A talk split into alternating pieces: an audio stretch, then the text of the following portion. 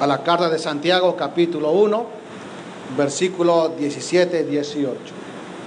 Hemos cantado tan preciosos himnos y cánticos exaltando la persona de Dios, exaltando su poder, su majestad y la intensidad con que debemos amarle. Y va, va justo con lo que vamos a hablar ahora, esta tarde. Y vamos a leer el versículo 17 del capítulo 1 de Santiago. Dice así, toda buena dádiva y todo don perfecto desciende de lo alto, del Padre de las luces, en el cual no hay mudanza ni sombra de variación. Él de su voluntad nos hizo nacer por la palabra de verdad, para que seamos primicias de sus criaturas. Vamos a orar al Señor, que el Señor hable en nuestras vidas. Oremos. Padre, gracias por lo que tú eres para nosotros. Señor amado, te amamos por tu majestad, por tu santidad y porque tú nos amaste primero. Y esta tarde reconocemos que todo lo bueno, todo lo perfecto viene de ti. Tú eres la fuente de bendiciones que nuestra mente y nuestro corazón nos llegan a percibir. Pero te damos gracias, Padre, al abrir tu palabra. Oramos, suplicamos que nos hables a nuestros corazones. Ayúdanos a ver tu bondad, tu santidad, tu majestad. Te rogamos esto en Cristo Jesús. Amén. Hermanos, vivimos en un mundo donde se practica mucho lo que se llama, una palabra media complicada, pero se llama dualismo. Sencillamente el dualismo es entender que hay dos fuerzas poderosas en este mundo, uno bueno y uno malo. Y entre los dos están en conflicto y a veces gana el bueno y a veces gana el malo.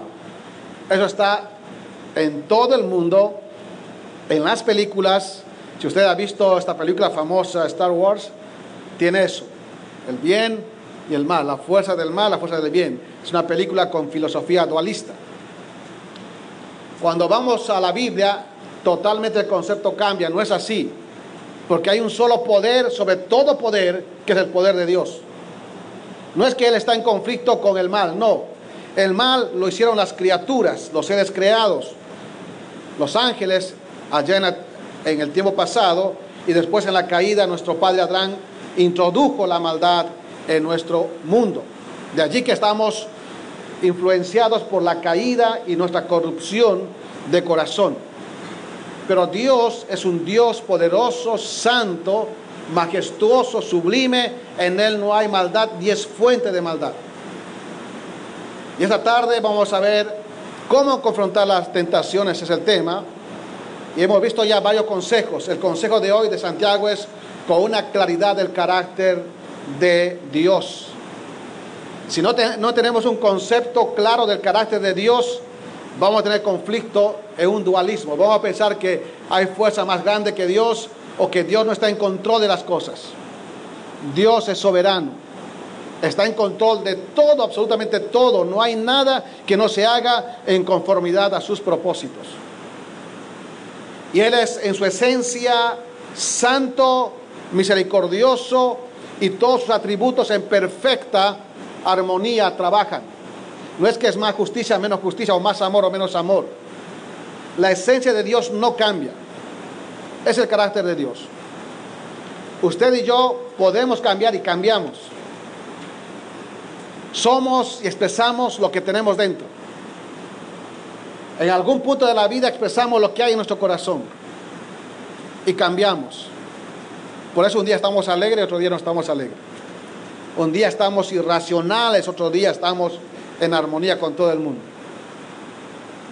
Un día nos esforzamos por cumplir la palabra de Dios, queremos tener un carácter íntegro, pero otros días no lo hacemos. El Señor dijo, sed perfectos como vuestro Padre Dios es perfecto en los cielos. Y el desafío grande del creyente es imitar el carácter de nuestro Padre Celestial. Pero si entendemos quién es Él, eso va a afectar nuestra vida en momentos de tentación. Ya Santiago dijo que Dios no es origen de ninguna tentación y de ningún mal. Todo eso pasa en nuestra esfera, en nuestros deseos. Y hemos visto lo terrible de caer en el pecado y deshonrar a Dios. Y aquí va a cerrar Santiago todo este pensamiento de las pruebas y tentaciones, dándonos este consejo de tener una claridad del carácter de Dios. Hay mucha información en cuanto a doctrina de quién es Dios y de la salvación en estos dos textos.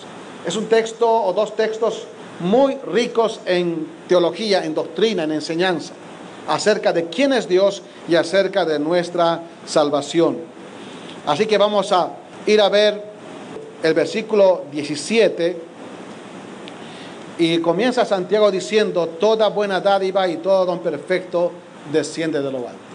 De Dios no viene el mal. Ahora obviamente el mal existe.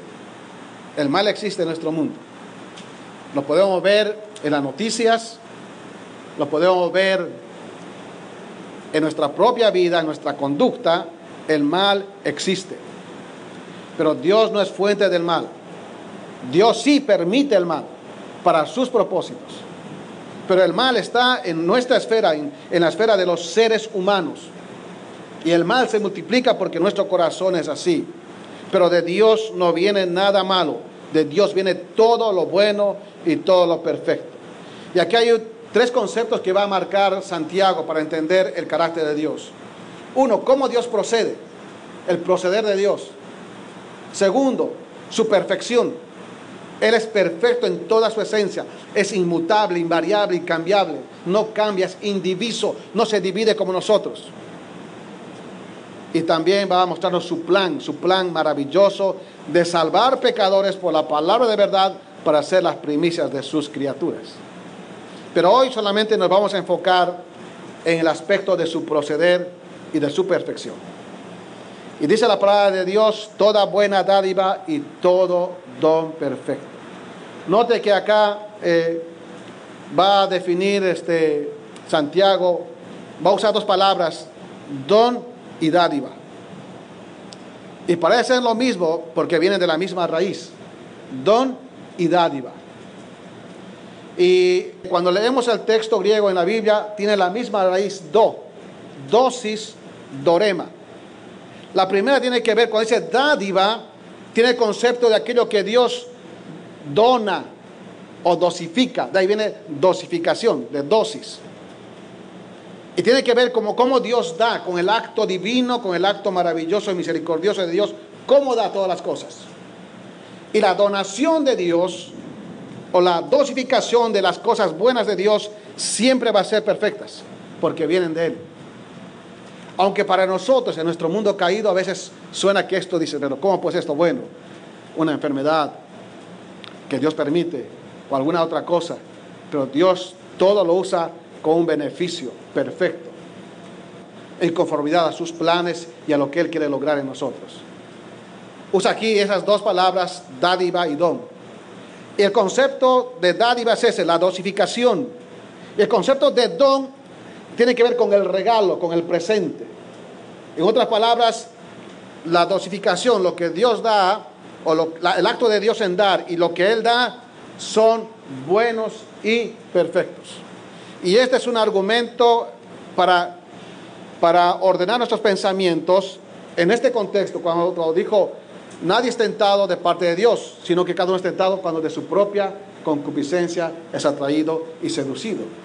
Entonces la concupiscencia, una vez que ha concebido, da luz el pecado y el pecado siendo consumado da a luz la muerte. Eso estudiamos. Eso es en nuestra esfera. O sea que todos los dolores de cabeza, todos los problemas en la vida, todos los conflictos que tenemos, la gran mayoría son por nuestras malas decisiones y malos actos y nuestros deseos que han, que han sucumbido ante el mal y ante la tentación. Pero de Dios viene todo don y toda dádiva son buenos y perfectos. Ahora, muy interesante este, estos conceptos, porque cuando la Biblia dice el, toda buena dádiva, la buena dádiva, interesante ahí tenemos un modificador que es, dice dádiva o buena dádiva. Está diciendo que el acto de Dios en dar, de dulcificar, de donar, es bueno. Y el concepto no es algo simplemente bueno, sino tiene que ver este concepto de bueno, tiene que ver con algo que es beneficioso en su efecto y en la intención. O sea, Dios no da las cosas con una segunda intención. Los hombres sí. Hoy en día hay elecciones en Argentina. Y en cada elección de cada país hay políticos que dan cosas. Pero al dar las cosas hay una segunda intención, que es captar más votos de la gente. Lamentablemente hay creyentes también que a veces hacemos lo mismo. Damos las cosas con una segunda intención. Y no sinceramente y no de, manera buena o beneficiosa. A veces hay cosas que se dan con un beneficio no para el objeto a quien se da, sino para uno mismo. Eso es lo que hacen los políticos. Dan cosas para beneficiarse ellos mismos. Ahora, dice acá, toda, todo lo que Dios da es bueno, útil, con beneficio, con propósito para nuestras vidas.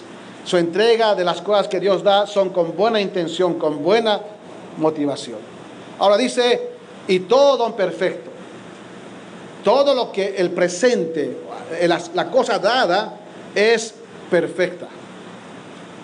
Ahora hay que entender este concepto de perfecto, porque describe aquello que no carece de nada, pero el punto central es que su fin, su propósito es bueno para sus receptores. Lo ilustro de esta manera. Si tu hijo de 5 años, bueno, vamos a subir, de 10 años, te pide una motocicleta, papi, quiero una motocicleta. Bueno, tú lo regalas la motocicleta. No va a ser útil para él. 10 años no sabe ni ha memorizado las leyes de tránsito. De ahí que Dios da las cosas, todo lo que Dios nos da es perfecto, en conformidad a sus metas, a su propósito y para bien de sus receptores. De ahí que entendemos que las tentaciones no son, no son o no vienen de Dios, no son fuente en Dios. Porque Dios busca el bien para nosotros, el bien mayor. De Dios viene todo lo bueno y todo lo perfecto. Entonces, todo lo que Dios en actitud o en proceder, en el acto de dar y lo que da, es bueno y perfecto. Es beneficioso y con un fin perfecto, uh, beneficioso para nuestras vidas. Ahora, dice que todos estos dones perfectos y buenos vienen de un lugar Dice, desciende de lo alto. Ahora, en nuestro castellano no se, no se nota mucho, pero ese vocablo que desciende de lo alto, desciende, esa expresión tiene que ver con que está descendiendo o bajando continuamente. En nuestro español está desciende, pero la idea del texto es está descendiendo. Todos los días, porque ahí tenemos un verbo que no se tradujo pero está descendiendo. O sea, todo lo bueno y todo lo perfecto de Dios está descendiendo continuamente. Solo que usted y yo no nos damos cuenta. Desde que usted abre un ojo y tiene que comer, ya es una gracia o muestra de la gracia de Dios en su vida. Porque viene todo de Dios. Todo viene de Dios. Él tiene lo mejor para nosotros. Aunque en nuestra esfera hay cosas que no nos gustan, pero viene de Él, es bueno y perfecto, desciende de lo alto. Baja de lo alto. Interesante y la redundancia de esa estructura que tenemos allí. No se nota en español, como dije, pero eh, hay como una redundancia. Está descendiendo de arriba, es la idea, para que entendamos. Claro, porque ¿de dónde vienen las bendiciones? De Dios. No hay otro lugar. Aunque un ser humano, un creyente, a otro creyente le puede hacer un bien, amén, pero eso es movido por Dios, porque Él mueve los corazones. Él provee a uno para ayudar a otro, ya sea materialmente, en consejo, en bendición. Todo lo que tenemos es de Dios y viene de Él. Desciende de lo alto, se baja, se mueve hacia abajo de parte de Dios y, y todavía redunda más, dice de lo alto de lo alto, porque en esta esfera no hay nada bueno. Todo lo bueno tiene que venir de otro lugar, de arriba. Esa es la expresión de lo alto. Anoten, eso significa de allá arriba, de su trono mismo. De allí vienen todas las cosas que nos bendicen y que proceden. Y Santiago mismo va a dar un concepto de esto en 3.15. Dice, para marcar esta diferencia, qué es lo que viene de arriba y lo, qué es lo que hay en esta esfera terrenal. Dice así, el 3.15, porque esta sabiduría no es la que desciende de lo alto, sino terrenal, animal, diabólica. ¿Cuál es esa sabiduría? Versículo 14, si tenéis celos amargos, contención en vuestro corazón, no os jactéis ni mintáis contra la verdad. Sea, todo lo que en nuestro mundo ocurre, la mentira, la jactancia, la envidia, todo lo que en nuestra esfera y en nuestros deseos caídos hay, no descienden de lo alto. Descienden las cosas buenas de Dios. En la esfera nuestra hay, abunda más el mal. Y hay muchos versículos que puedo leer en cuanto a este concepto. Solamente voy a leer dos, dos versículos más.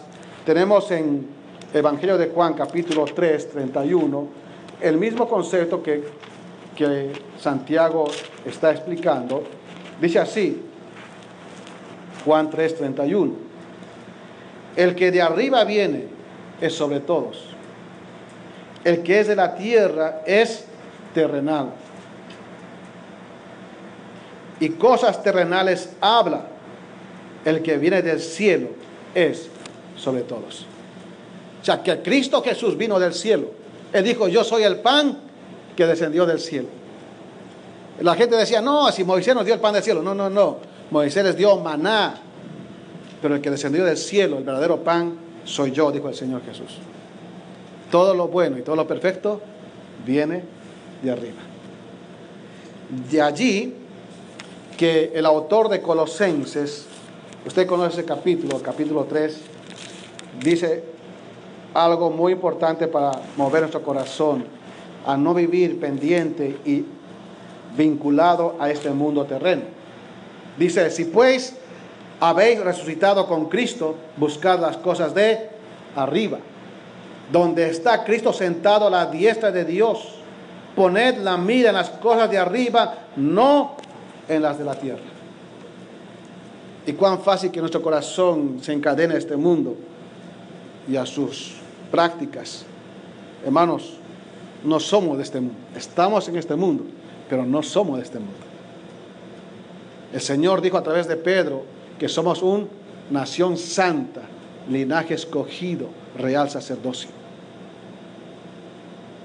De allí que el creyente no puede andar como el mundo anda como el mundo piensa, cómo el mundo se conduce, porque somos de arriba.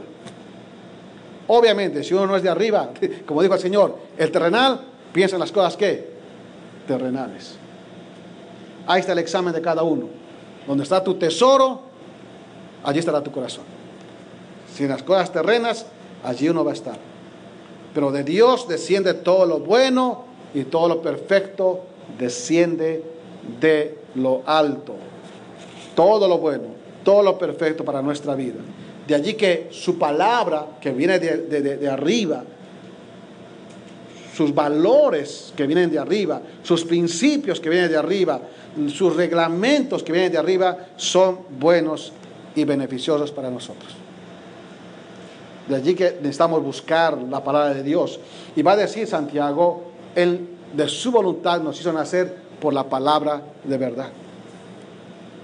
Todo lo bueno en cuanto a aspectos de principios y moralidad y espiritualidad están en su palabra. Muy bien, entonces ese es el proceder de Dios. Dios procede como fuente y con la actitud o con, con la conducta siempre de darnos todo lo bueno y todo lo perfecto.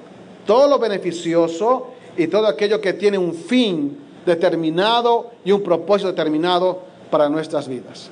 Ahora Santiago va a ser va a conectar. Realmente Santiago es un maestro de maestros. Al leer su carta uno dice, este, ¿qué maestro?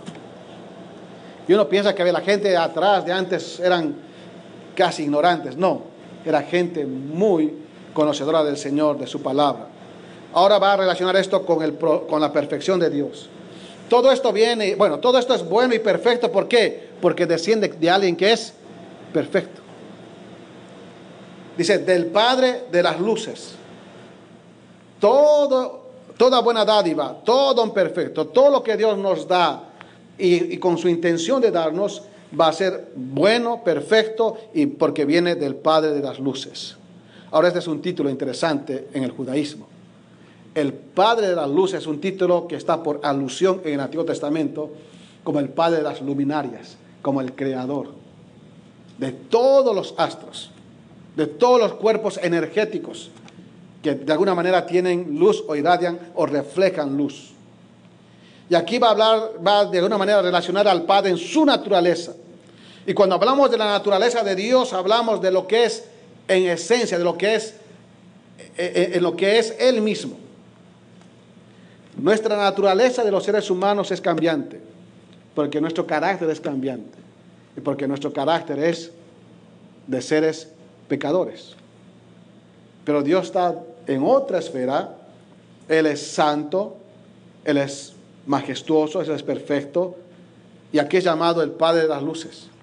Y tiene que ver con esa naturaleza que identificable como el Creador, el Padre de las Luces. Otras traducciones dicen el Padre de las luminarias. Pero acá es llamado el Padre de las luces y describe a Dios acá, esa es la, idea de este texto, describe a, Dios como la única fuente originadora de luz y de la creación de los astros que reflejan luz.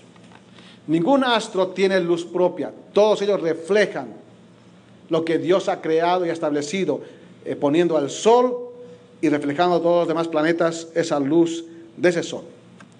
En una parte sí, en una parte no, porque hay sombra. Hay sombra porque los planetas van rotando. Esa es la, ilustración que va a usar Santiago acá de los planetas, cómo van cambiando. Por eso hay en ellos mudanza y hay variación. Pero en Dios no. Dios es el creador de todo esto. Ninguna de sus criaturas puede afectarle a él. Ni la oscuridad terrenal ni la oscuridad espiritual de los seres pecadores puede afectarle.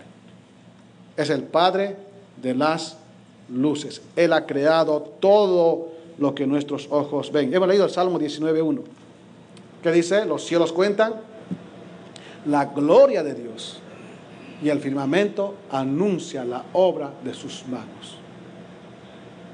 No hay lenguaje ni palabras, pero por toda la tierra es oída su voz. Los cielos cuentan la gloria, la majestad, la santidad, todo lo que Dios es. ¿Quién puede haber creado esto? Solamente Dios. Y hay un salmo también, el Salmo 136, dice lo mismo, con algunos detalles un poquito diferentes, pero el Salmo 136, 7, lo voy a leer, dice lo siguiente al que hizo las grandes lumbreras, porque para siempre es su misericordia. El sol para que señorease en el día, porque para siempre es su misericordia. La luna y las estrellas para que señoreasen en la noche, porque para siempre es su misericordia. Por su misericordia, Dios ha hecho todo este vasto universo y en conformidad a sus propósitos pero Él es el Padre de las luces, es el autor, es el diseñador.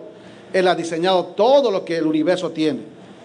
Y también dice la Biblia que todo lo que Él ha creado, en, el, en Génesis, Génesis 1.31 dice, todo lo que Él ha creado, dice, es bueno en gran manera. Porque todo don y toda dádiva es buena y perfecta. Y todo lo que Dios ha creado es bueno en gran manera. Note esa expresión. Ahora, pero usted dirá, pero pastor, si todo es bueno, ¿por qué hay pecado? ¿Por qué hay maldad en este mundo? ¿Dónde está Dios? Es un tema nuestro, donde Dios no tiene parte, no tiene nada que ver. Dios ha creado este mundo perfecto. Dios ha puesto a Adán y Eva en un lugar perfecto.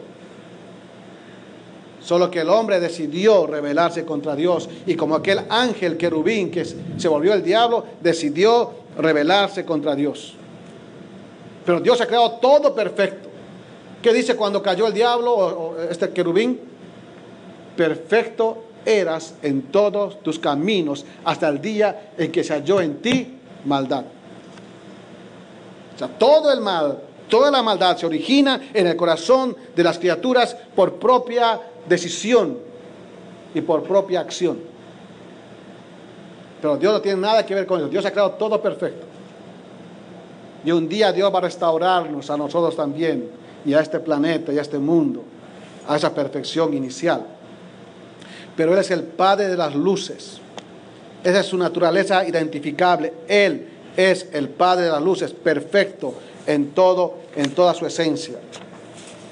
Ah, hay un versículo que, por esa razón, el libro de Romanos, la carta de Romanos, nos muestra un cuadro muy importante de cómo la creación está sujeta a maldad y está clamando por su libertad. Dice, así Romanos 8:20.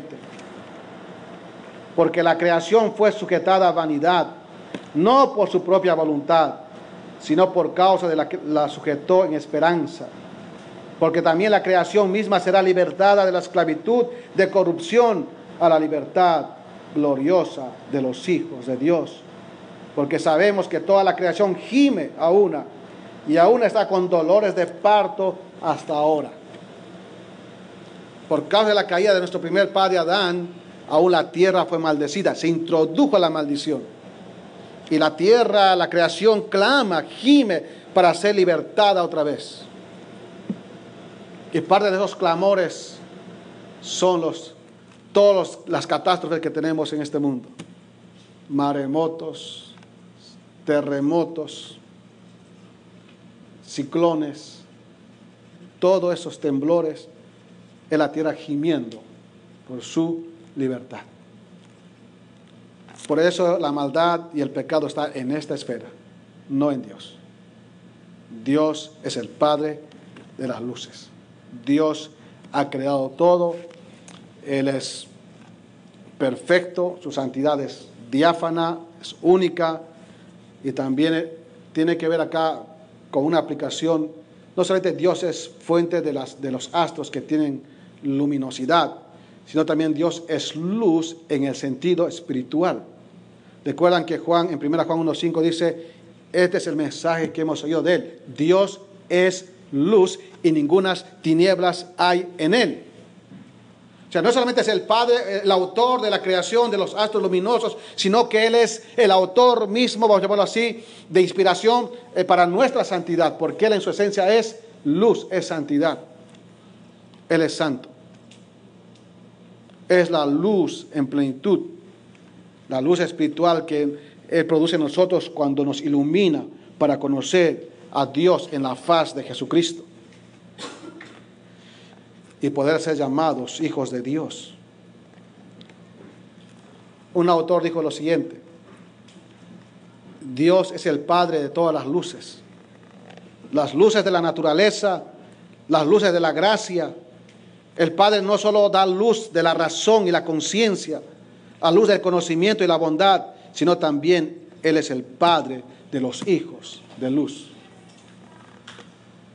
Claro, cuando nacemos de nuevo, llegamos a ser hijos de, luz. De ahí que los autores del Nuevo Testamento nos exhortan a ser luminarias en este mundo oscuro. De ahí que el Señor enseñó de una manera gráfica diciendo, vosotros sois la luz del mundo. No porque tenemos luz, sino porque hemos conocido al autor de la luz, porque dice en el Evangelio de Juan, aquella luz verdadera vino a este mundo y alumbró a los pecadores. Y cuando uno conoce a Jesucristo por la salvación, acepta a Cristo como el Salvador de su vida, bueno, llega a ser hijo de quién? De luz. No por luz propia, sino reflejamos la luz de nuestro Dios. Y debemos caminar en la luz como Él nos manda. Él es el Padre de las luces. Ahora, es maravilloso como Santiago va, va como reafirmar todo esto. Y va a decir en el cual no hay mudanza. Note esa expresión Sería mejor decir, ¿en quién? En ese Padre, en ese Padre de luz, ¿en quién? En ese Padre no hay mudanza. No va a usar el nombre de Dios acá porque está implícito. Además hay que entender que Santiago era judío y los judíos no mencionaban muy seguido el nombre de Dios, porque no sabían cómo pronunciarlo. Cuando llegaban al nombre de Dios, cuatro consonantes hebreas, ellos decían el Señor, o a veces solamente van a decir en sus, en sus eh, mensajes el Padre, pero aquí se refiere a Dios, el Padre, en el cual, en quien no hay mudanza en quien no hay mudanza, en quien no hay cambios, es la idea, en quien no hay alternancia. Los astros tienen cambios. La tierra nuestra no es la misma de hace años atrás. Todo se va desgastando. Todo va cambiando. Nosotros vamos cambiando. Cambiamos en, en, en aspecto externo como cambiamos en aspecto interno. Pero en Dios no hay cambios, en Dios no hay mudanza, en Dios no hay nada de eso. No hay transmutación, no, cambia de un estado a otro estado. Él necesita mejorarse. Nosotros necesitamos mejorarnos. Nosotros parece que vamos avanzando y de pronto otra vez retrocedemos. Pero Dios no necesita mejorarse porque ya Él es perfecto. De allí que nosotros necesitamos de Dios cada día para que mejorar, mejorar, mejorar. Y cuando creemos que hemos mejorado, a ver, retrocedemos un poco. De ahí que la vida cristiana es dinámica. Por eso cada día vamos caminando y vamos caminando de gloria en gloria, contemplándonos eh, en, la palabra, viéndonos cómo estamos para mejorar y mejorar. Pero Dios no es así. Su naturaleza es inmutable, no cambia. No hay en su esencia de un cambio a otro cambio. Ahora, obviamente, Él va a cambiar, no en su esencia, sino en su administración de esta casa cósmica. Él cambia en su administración. De allí que vemos que a veces eh, a algunos le ha prolongado la vida. A otros los ha respondido de una manera. Ha destruido ciudades eh, idólatras. Él cambia en su administración. Porque Él es Dios. Como dice la palabra, no hay quien le diga, ¿qué haces? Él es soberano. Su naturaleza en su esencia es inmutable. No hay mudanza, no hay cambios. Los seres humanos sí cambiamos, de acuerdo al día, de acuerdo a las circunstancias y de acuerdo a cómo está nuestro corazón eh, delante o en nuestro corazón personal. Vamos a cambiar. Y luego dice que no hay ni sombra de variación. Y esto es como, una, como un complemento a lo que dijo antes. Él no cambia de un estado a otro, no necesita mejorar, Él es inmutable. Pero también dice, no hay ni sombra de variación. Hay que entender esto en, la figura o en, la analogía que está tomando Santiago de los astros. Los astros tienen variación desde su rotación. Los astros tienen rotación sobre su mismo eje, ¿verdad? Pues tenemos día y noche. Tiene una rotación alrededor del Sol. Pues tenemos este, estaciones. Y todos los planetas juntos hacen el, se llama ese movimiento de traslación, porque todos están dando vueltas alrededor del Sol. Todos los planetas van variando. Y van variando porque un lado tienen luz y al otro lado tienen qué? Sombra. Aún nuestra luna nosotros vemos la luna solamente la parte donde da el sol, pero hay una parte oscura de sombra. En Dios no hay eso. En Dios no hay eso. Nosotros podemos ver, paramos en el día y vemos cómo hay una sombra a un lado. Pero en Dios no hay eso. Él es invariable. Eh, no hay... Nada lo puede afectar, es la idea. Interesante como Santiago lo escribió cuando dice ni sombra de variación uno en, nuestro castellano no se entiende mucho, pero esa expresión, esa palabrita ni, tiene que ver, eh, lo que llamamos nosotros gramaticalmente una conjunción disyuntiva, mostrando la idea es una alternativa. Pero decimos, puede ser esto o esto, alternativas. Pero en la esencia y en la naturaleza de Dios no hay eso. No hay alternativa de que Él tenga un cambio o una variación en su ser. porque Él es perfecto, único, es Dios. Él existe por sí mismo. Nada le puede afectar a Él. Por eso dice, ni sombra de variación. Claro, la sombra que es? Es causada por la luz bloqueada. Se bloquea la luz y a un lado hay sombra. Y eso va variando. Y eso es algo que vemos todos los días. Y también cuando dice acá sombra de variación, variación, la idea sería dar vueltas. Puede estar relacionado con los astros. Giros, vueltas, alternancia. Por eso hay variación. Porque el planeta mismo, los planetas tienen variaciones. Pero en Dios no hay eso. Dios en su naturaleza es invariable. El gran escritor Matthew Henry lo dijo lo siguiente, cito, así como el sol es el mismo en la naturaleza e influye, aunque a menudo se interponga la tierra y las nubes, haciendo lo que a nosotros nos parece variable, así Dios es inmutable y nuestros cambios y sombras no son cambios ni alteraciones en Él. Lo que el sol es en la naturaleza es Dios en gracia, providencia, gloria e infinitamente más. Fin de la cita. Claro, eh, aunque puede entre la tierra y el espacio y el sol puede haber nubes, el sol no se inmuta. No es que le nublaron, o sea, el sol desapareció, no, sigue dando fuego, sigue dando calor. Pero desde nuestra perspectiva parece que fue opacado. No, todo esto pasa acá en esta esfera. Y lo mismo en Dios. Nuestras maldades, nuestros peores pecados no le afectan a Él. De allí que tenemos otro concepto en lo que es la doctrina de Dios, la independencia de Dios. O sea, Dios es independiente de sus criaturas. No depende de nosotros para existir ni para hacer lo que Él tiene que hacer. Y de allí vemos la aplicación. Hay creyentes que creen que hacen un favor a Dios en asistir a la iglesia, en orar, en darle o en hacer cualquier cosa piadosa. Piensa uno que le hace un favor a Dios. Ah, voy a ir a la iglesia esta tarde porque le voy a hacer un favor a Dios. No. Dios es independiente de usted y de mí. Porque Él es invariable en su naturaleza. Es el Dios a quien adoramos. Es el Dios a quien servimos. Y es el Dios que demanda de nosotros que le entreguemos todo nuestro corazón. Y esa esencia perfecta inmutable, indivisa, invariable, es la garantía de que sus promesas y su palabra también van a ser inmutables, invariables, indivisibles. Por eso dijo el Señor, cielo y tierra pueden pasar y van a pasar, pero mi palabra no pasará. De ahí que tenemos la palabra más segura nosotros acá en nuestras manos. Ese es el Dios que adoramos. Y espero, hermanos, que esto le ayude a usted cuando enfrenta la tentación, tenga una claridad del carácter de quién es Dios.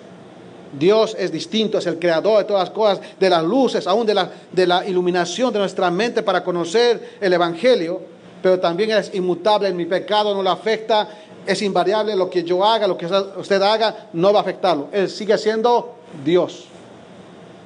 Lo que necesitamos de Dios somos nosotros y necesitamos tanto de verdad. Necesitamos tanto para vivir una vida como a Él agrada. Y a veces creemos que nosotros vivimos vidas que a Él agradan, pero a veces no es así. No es así. Que el Señor nos dé su gracia para poder adorar a este Dios inmutable, invariable, indiviso, que no cambia por nada y que le adoremos y, y confiemos en sus promesas y en su palabra. La próxima semana vamos a ver cómo es su plan perfecto de salvarnos y de hacernos nuevas criaturas y además de hacernos primicias. Y eso demanda una consagración de cada creyente. Que el Señor nos ayude a adorarle, como dijo Él, en espíritu y en verdad por lo que Él es. Oremos. Padre, gracias por tu palabra. Señor, perdónanos por nuestra limitación de pensamiento. Perdónanos por nuestra ignorancia e insensibilidad en cuanto a lo que tú eres. Señor, ayúdanos a verte a través de tu palabra, como tu palabra te revela. Padre de las luces, creador, autor de todo lo que tenemos, vemos y tenemos, y autor aún de nuestra salvación. Ayúdanos a verte, Señor, como tu palabra dice, un Dios que no cambia, un Dios incambiable, inmutable, y un Dios que no le afecta nada de su creación, ni sus pecados, ni su maldad.